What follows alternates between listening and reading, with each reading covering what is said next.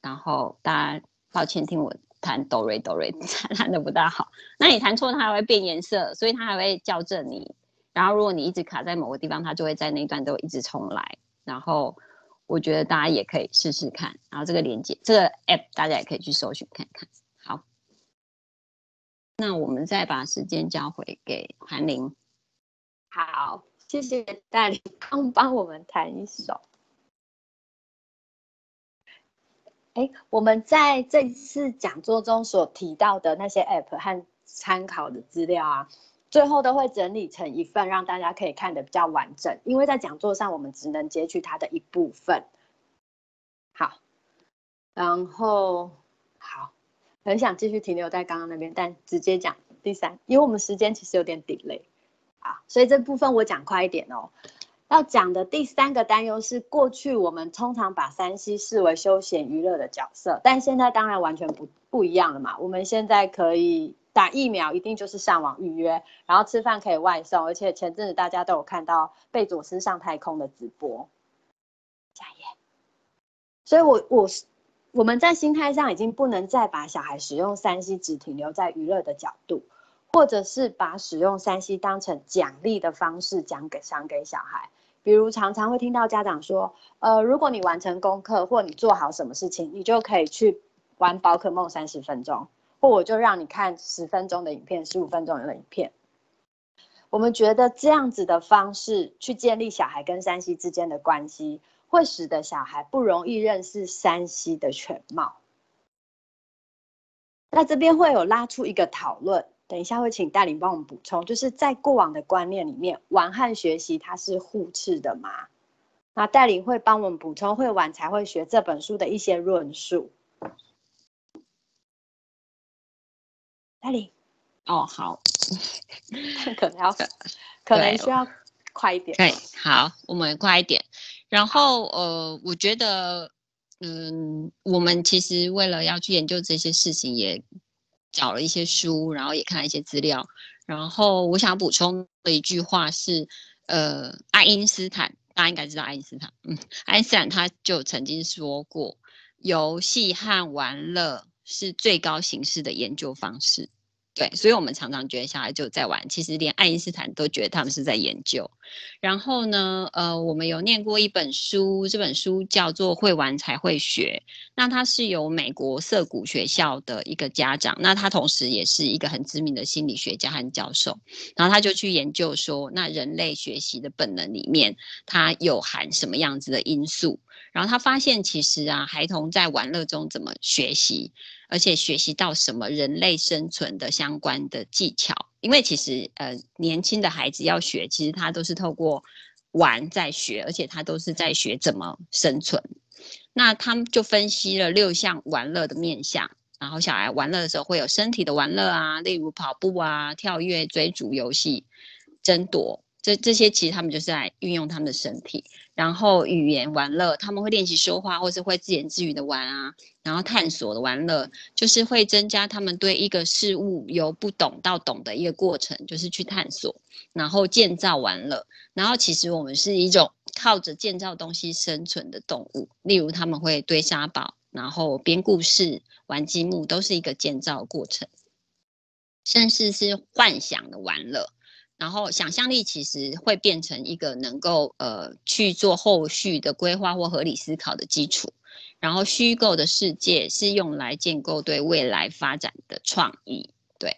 然后还有就是一个很重要，就叫社社交玩乐，人其实是必须要跟他人合作才能够生存下去的，所以通过玩，他们一起在练的是怎么跟彼此做协商。然后怎么相处跟怎么合作，所以每一种玩乐其实都包含一种以上的上面的功能，所以不要小看小孩在玩里面学到的东西。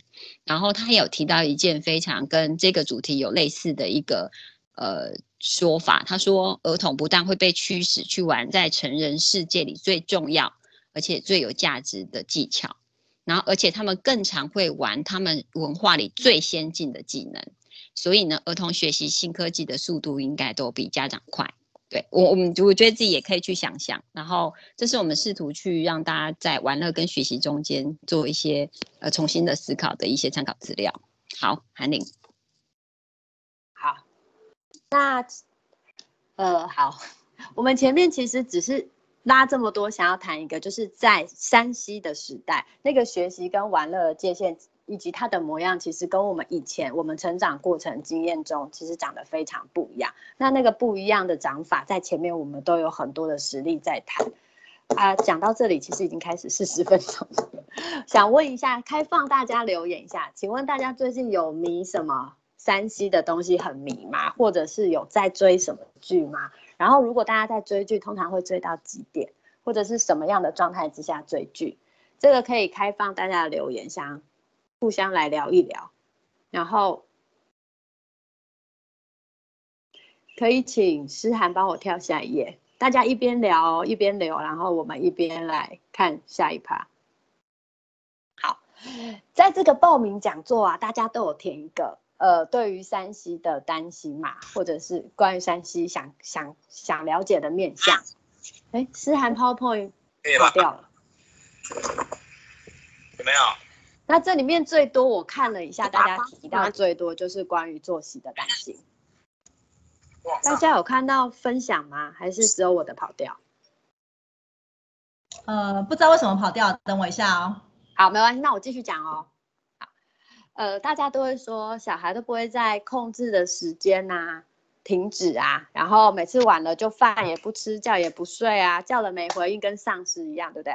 而且整个失去我跟小孩的连接感。每次小孩在平板，我常常会觉得我有我有这个小孩吗？我我看到最多最多的困扰是这个，那影响作息这个我们可以分两个面向来谈。第一个是我们自己本身爸妈的视角，爸妈会把小孩的生长发育视为是自己的责任，然后但是另外一方面是小孩，小孩的视角是小孩在使用三 C，他一旦开始使用很长时间的使用之后。对自己的身体还有感觉造成了什么的影响？这些影响或这些感觉，他有没有机会感受到？比如说，他会不会觉得眼睛很酸？我已经连看两三个小时的卡通了，我玩了很久，我在固定同一个姿势，一直打 game，一直打 game，我的手会不会很酸？我都没有吃东西，我也没有去尿尿，而且忘记喝水了。那我，呃，妈妈叫我的时候，或当我哦平板没电，我放下来的时候，我有什么感觉？我不知道大家有没有收过自己小孩对你的抱怨，就是直接说：“哦，妈妈，我打的好累哦，或我这边有点酸呢。”哎，怎么时间过这么快？我刚刚玩的时候不是才几点？怎么三个小时就到了？这样有没有收过来自小孩的抱怨？那为什么要谈？刚刚要请大家留言，回想自己的经验，再想到有小孩有没有自己有机会去感受那些抱，去对你说出那些抱怨。是因为在聊影响作息有一个很重要的层面，其实面对山西这么诱人的欲望啊，应该如何使用，还有照顾自己的身体，这个学习的主体是应该放回小孩身上。怎么谈？怎么谈放？哎哎，思涵可以帮我回去上一张。对，在谈作息影响健康的焦虑时，如果我们是要用一个教育的角度去思考，他的学习主体性是要落在小孩身上。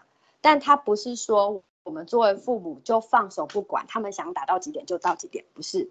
他其实是在讲说，我们需要有一段时间让小孩子自己去经历，他在山西的使用上，作息可能会造成作息混乱，或者是不会。不我相信大部分都蛮容易的，就是造成作息混乱之后，他生活会因为这个混乱带来什么影响？比如说打太晚睡了，然后早上又有事情。睡不饱，起来是不是心情不好？然后起床会对爸妈生气，或者是他有没有机会自己去感觉？当他把平板关掉之后，他要再去做下一件事情之间，他的心情有什么变化？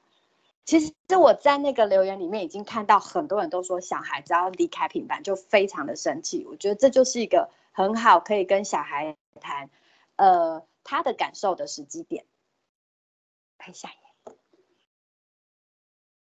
是涵可以下一页。好，那在影响作息这方面的的做法呢？我们可以透过小孩的自我觉察，觉得他自己身体发生了什么事，开始开始产生一个学习。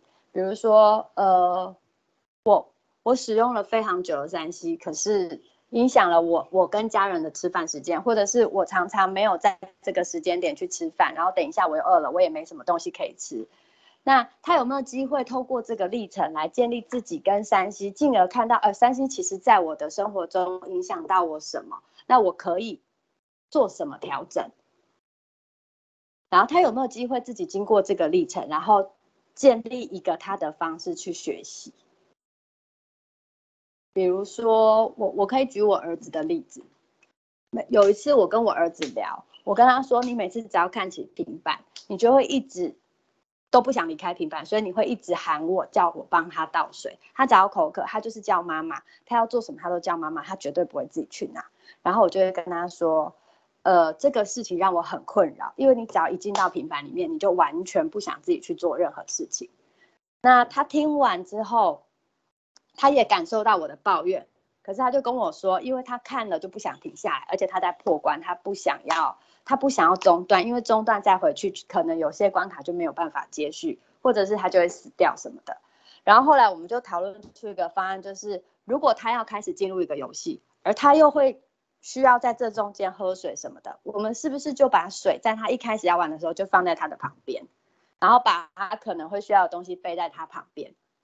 然后第二个例子，我想举的是我跟我女儿，像我女儿也常常是一个，她也常常一起来，然后就开始直接玩平板，早上起来就开始玩平板，然后呢，有时候就是我自己去做早餐，然后我做完再邀他们来吃，可是他们有时候掉到平板里面之后，就不容易停下来跟我一起吃早餐，然后久了，我就对这件事感到非常生气，因为我觉得为什么我还要自己做早餐，然后请你们吃，你们都爱吃不吃这样子，我就跟他谈。我跟他说这样其实我很困扰。那谈完之后，他就跟我说，他其实。知道他想要，我想要跟他一起吃早餐，而且他也想要来一起做早餐。他对做早餐是有兴趣的，可是他起床的时候，他只是想要先去看一下简讯，看一下他朋友昨天晚上留给他的讯息。结果不小心一开就连下去，然后就开始看了 YouTube 什么什么什么的。我们就开始聊到说，其实我们大人也会啊，我们自己只是啊划一下 FB，结果不小心就一个影片一个影片一个讯息开始点下去了，或者是我只是要用我的。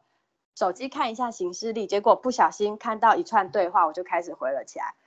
我觉得这这所有，我跟我女儿在交谈中，我觉得她也发现一件事，就是那个平板的使用，一不小心你就会掉进去。那她这个发现有什么重要性？就是她自己有这个发现之后，我就可以跟更进一步跟她聊说，其实我也是这样子。那我们是不是在使用平板，在时间上就会必须更有意识，意识到说？呃，如果我自己其实是我有时间压力的话，那我我现在要去平板上面做什么？我可能就要更专心的告诉我自己，我不要跑走，因为在平板上面你其实很容易被其他的讯息分心。好，下一个。好，然后跟影响作息另外一块很关的就是很相关的就是沉迷，在沉迷这一点啊，我们想聊一下沉迷的状态真的不好吗？然后沉迷的状态，大家去想象那个沉迷的状态可能是什么？对你而言是什么样的状态？你会觉得你的小孩沉迷在平板里面？然后再请大家想一下，你觉得那个状态会一直固定不变吗？他会永远都是这样吗？比如说半年、一年都是这样，还是他有可能是一一两个月，然后他就有机会去改变，有机会流动呢？那我们常常。会把沉迷和对一件事情有热情，它在本质上其实或者是样貌上其实其实是蛮相似的东西。那我们会觉得一个人对一件事情有热情不好吗？如果这个人他很喜欢很喜欢念书，或者是很喜欢研究食谱，那他一整天早上起来他就想做早餐，到了晚上一整天他都想做，到了宵夜他还是非常想要。哎，有人麦克风打 开。到了宵夜的时候，他还是非常想要煮饭。他每天都非常有热忱的在煮饭上。我们会觉得这件事不好吗？那也想邀大家想一想自己有没有沉迷的经验。那这个经验到现在对你的人生会带来很多负面的影响吗？沉迷某件事的阶段没有因此也获得很多练习吗？有没有一种早点练会，就是早点从一件沉迷的事情中苏醒过来，有走过那个历程，就会知道什么是沉迷。然后我们就会更在我们下一次又要进到这个状况的时候，更清楚自己是处在什么样的位置。下一页，诗涵帮我下一页。好，我们刚刚用来描述沉迷的问题倾向，它这是一个过程，就是有进会有出的意思。那如果最后从某件事的沉迷走出来，当然我们现在谈的是像平板，那这个经验就有可能变成是好的。可是我们常常会担心，如果走不出来，它会不会就变成上瘾？然后这边带领也找了一段关于上瘾的资料要给我们看一下。我需要你们切换荧幕给我。对，对，好。然后我先介绍一下 TED 这个影片，然后呃，请大家帮我看一下有没有人开了那个麦克风，因为我刚刚听到吹风机还有路边的马路的声音。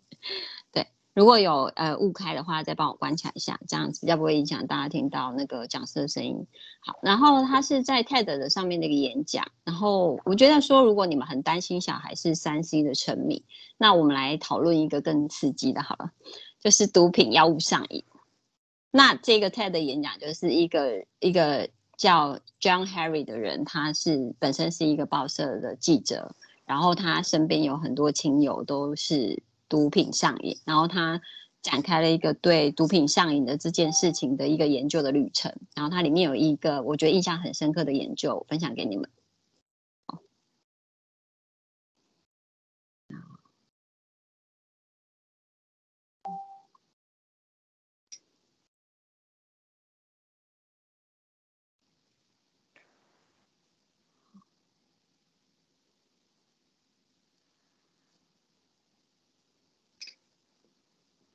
And I was just a little kid, so I didn't really understand why. But the body would become dependent on those hooks. You'd start to physically need them. And at the end of those 20 days, you'd all be heroin. And the other is water laced with either heroin or cocaine. If you do that, the rat will almost always prefer the drugged water and almost always kill itself quite quickly. So there you go, right? That's how we think it works.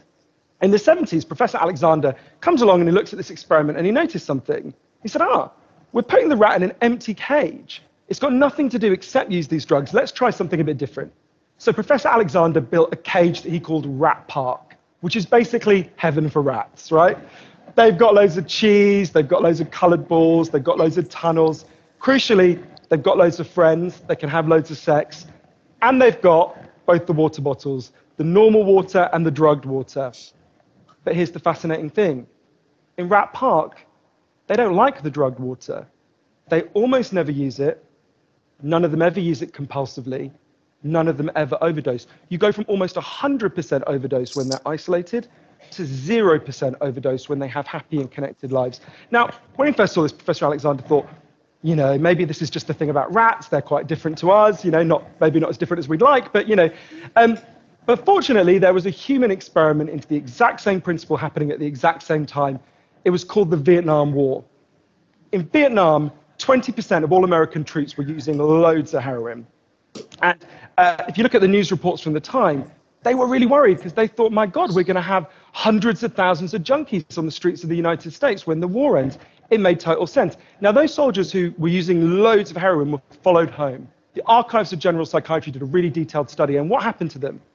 It turns out they didn't go to rehab, they didn't go into withdrawal. 95% of them just stopped. Now, if you believe the story about chemical hooks, that makes absolutely no sense. But Professor Alexander began to think there might be a different story about addiction. He said, What if addiction isn't about your chemical hooks? What if addiction is about your cage? What if addiction is an adaptation to your environment? Looking at this, there was another professor called Peter Cohen in the Netherlands who said, maybe we shouldn't even call it addiction. Maybe we should call it bonding. Human beings have a natural and innate need to bond. And when we're happy and healthy, we'll bond and connect with each other. But if you can't do that because you're traumatized or isolated or beaten down by life, you will bond with something that will give you some sense of relief. Now, that might be gambling, that might be pornography, that might be cocaine, that might be cannabis, but you will bond and connect with something because that's our nature. That's what we want as